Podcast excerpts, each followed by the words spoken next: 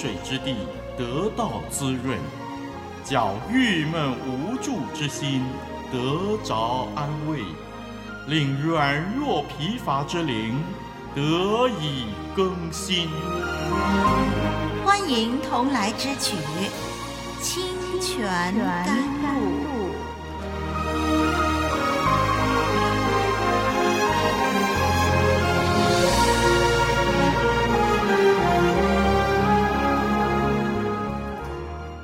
清泉甘露这个灵修查经的节目，这回要跟听众朋友查考的书卷是《创世纪》，我是主持人林丽文，盼望每一次的收听都让您更接近神。上一集我们说到，雅各因为看上了拉结，便与拉班立约，用七年的时间服侍拉班，成为拉班家的牧羊人，作为迎娶拉结为妻的条件。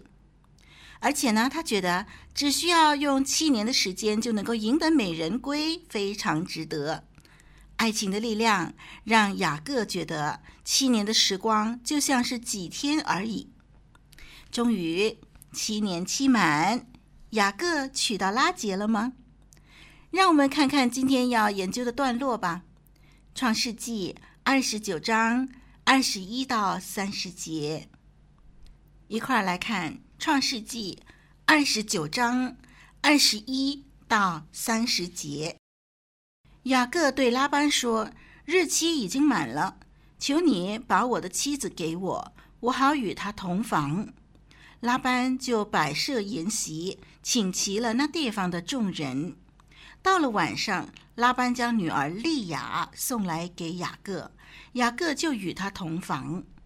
拉班又将婢女细帕给女儿利亚做使女。到了早晨，雅各一看是利亚，就对拉班说：“你向我做的是什么事呢？我服侍你不是为拉结吗？你为什么欺哄我呢？”拉班说：“大女儿还没有给人，先把小女儿给人，在我们这地方没有这规矩。你为这个满了七日，我就把那个也给你。”你再为他服侍我七年，雅各就如此行。满了利亚的七日，拉班便将女儿拉结给雅各为妻。拉班又将婢女毕拉给女儿拉结做使女。雅各也与拉结同房，并且爱拉结胜似爱利亚，于是又服侍了拉班七年。好，我们读到这儿。那么这段经文，我们一段一段的来看啊，啊，这个是二十一节呢，就是说呢，雅各啊服侍拉班满了七年，就向拉班提出婚事了。但是呢，我们注意到他向拉班说的时候呢，他说：“求你把我的妻子给我。”他没有说是拉结，他以为呢，大家已经有默契了。拉班不可能不知道雅各要娶的是拉结，因为雅各完全没有留意到他和拉班所立的约会有诡诈。对于舅舅的狡猾，似乎他还不太了解。结果呢，由于他的疏忽，拉班顺利的欺骗了雅各。然后呢，我们就看二十二到二十三节呢，拉班就摆设筵席了。那么一般呢，都是七天的婚宴。然后呢，就将女儿呢利雅嫁给雅各。婚娶仪式上边啊，雅各完全没有发现新娘子不是拉杰，因为一般上的新娘子都是蒙上帕子。雅各的婚姻危机呢，就从婚娶之日就开始了。在这桩事件里，真正的报应正在悄悄的进行。拉班露出完全不同的面貌。新婚的一刻来临，庆祝筵席安排妥当，欢乐的情绪正在高涨。七年来苦苦的等待，雅各对拉杰的爱没有动摇，反而是更加的滋长。但是万万没有想到，婚礼的高潮之处竟然是丑陋的欺骗。因着莉亚的替换，成为雅各婚姻永远的污点。雅各利用父亲以撒的眼睛瞎了，来骗取长子的祝福，而他的舅舅拉班也用黑夜来掩护，欺骗了雅各。拉班按照风俗，把新娘子呢蒙上帕子，并且先嫁长女，为了要达到自己自私的目的。解经家 Von Red 说，拉班将不被爱的利亚暗中给了恋爱中的人，肯定是可怕的打击。是恶名昭彰的无耻背信，必定为他自己赢得声名狼藉的嘲笑。拉班这样的一个手段呢，无非是看准雅各，非拉结莫娶。也因为呢，七年来啊，雅各的贡献带给拉班的家庭呢很大的收获。贪得无厌的拉班希望雅各能够继续在家里服侍。七年对拉班来说啊，实在不够。最好呢，雅各可以继续留下来服务，所以他就想办法算计雅各。这样的背信不但使雅各拉结痛苦，也令无辜的利亚受苦。神的拣选从亚伯拉罕延续到以撒，再从以撒延续到雅各，所以。雅各的婚姻呢，本来就不能儿戏的，因为他的后裔要成为万国的祝福，是完成救恩的血脉。但是，因为雅各的过去的那些的诡诈贪婪，就带来了神严厉的管教。在神祝福雅各的同时，就在祝福要成就的前夕，出现了背信的欺骗。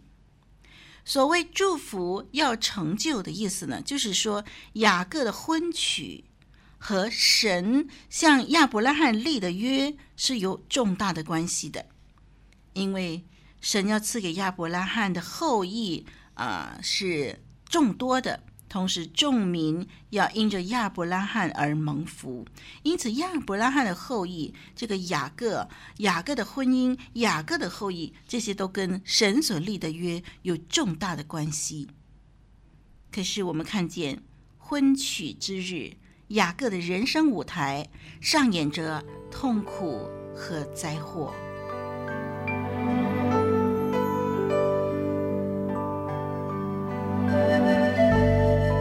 深切默想，彻底遵行，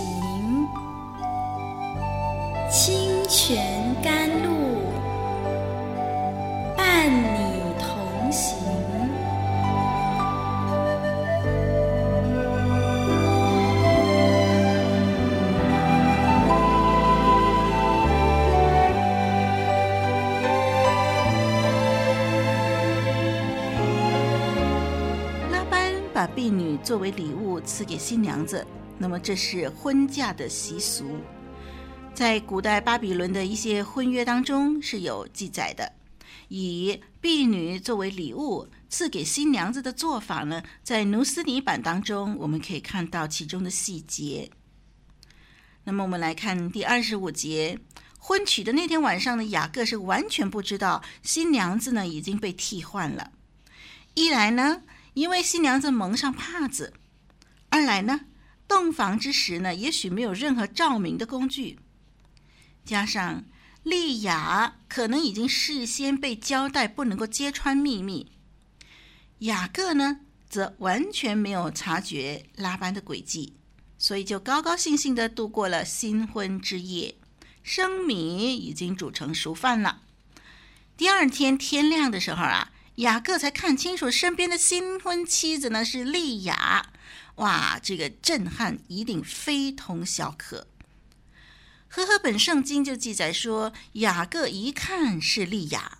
那么这句话呢，原文希伯来文的语气和字眼呢是看呢是利亚，哎，这样的一种的惊叹的语气啊，这几个字呢就生动地刻画出啊事情的高潮。看呢，是利亚。在这一刻，我们知道雅各非常的震撼，他的希望完全破灭。这种的经历，正是罪进入世界以后，人生常常有的经历，常常有的痛苦。雅各的遭遇很明显的，最后下判决的是神，不是拉班。雅各欺哄哥哥，欺哄父亲，如今呢也遭到欺哄了。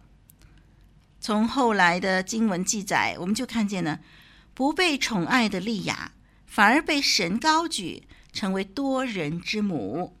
其中呢，利亚的后裔啊，利亚所生的就包括了祭司族的利未，还有王族的犹大。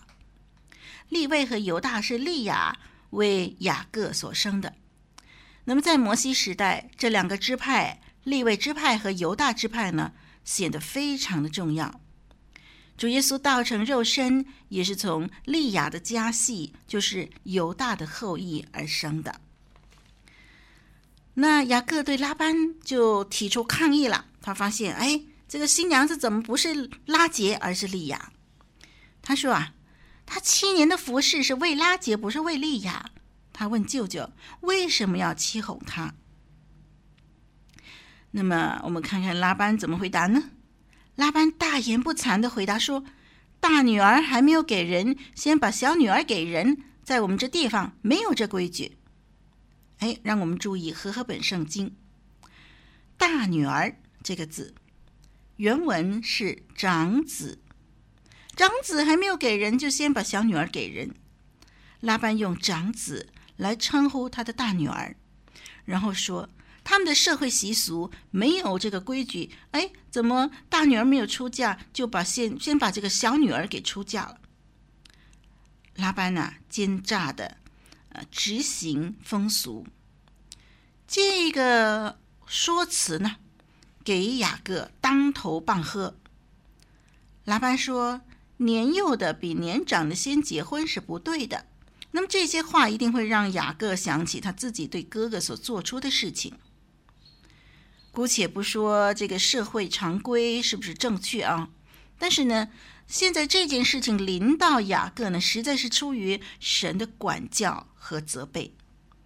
这个时候的雅各应该能够理解哥哥以嫂的感受了。我们看二十七节，拉班说呀：“如果雅各希望得到拉结呢，嘿，可以呀。那么就等我们这个婚宴呢满了七日以后呢，就再迎娶拉结吧。”那当时呢，一般上婚宴都是以七天为满啊。拉班答应啊，这个婚宴满了七天以后呢，就把小女儿拉结呢也嫁给雅各。但是呢，有一个条件，就是雅各必须为拉结的缘故再服侍拉班七年。啊，这实在是最令人恼怒的诡计呀！可见，我们看见拉班呢，其实他很需要这个能干的劳工。至少呢，雅各的力气之大，可以抵得上好几个工人的工作，所以呢，他真的是狡猾的很啊。那么雅各因为深爱拉结，加上雅各的本性使然，他就拿定主意，务要设法呢扳回几城。所以呢，他是不轻言放弃拉杰的。于是呢，为了拉杰，他就再服侍拉班七年。哇！这两个妻子让雅各付出了十四年的岁月。雅各先娶了拉杰，才履行服侍七年的约定。因此，利亚和拉杰前后嫁给雅各呢，两者之间的时间其实只相隔了七天的时间啊。那么后来，神在颁给以色列人的律法当中呢，就规定说，不准在两姐妹都存活的时候。同时娶为妻室，这样的一个记载呢，是在立位记十八章十八节那里。这是后来神给以色列人的律法当中呢，呃，有的这个规定，不准两姐妹都存活的时候同时娶为妻室。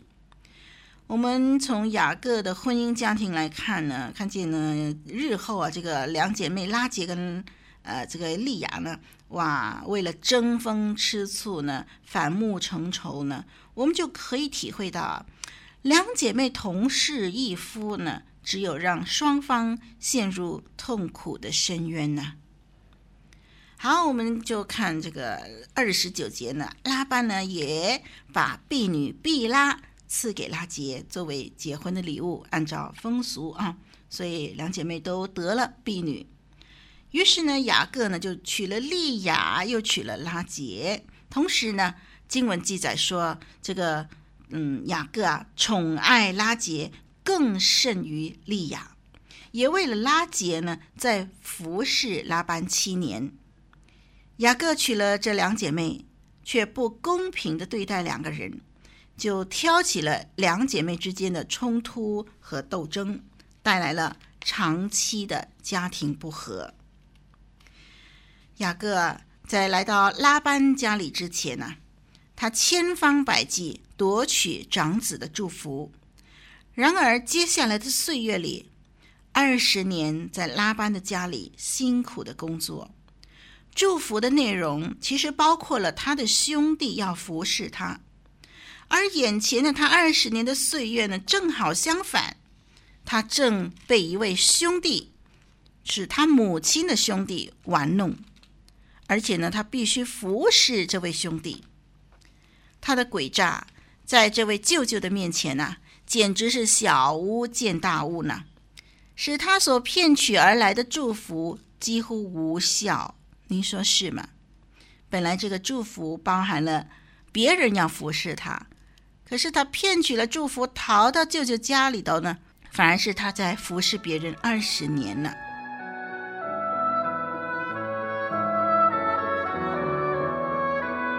古老的故事，真实的历史，一部述说世界起源的书，《创世纪》。追源溯本，借古喻今。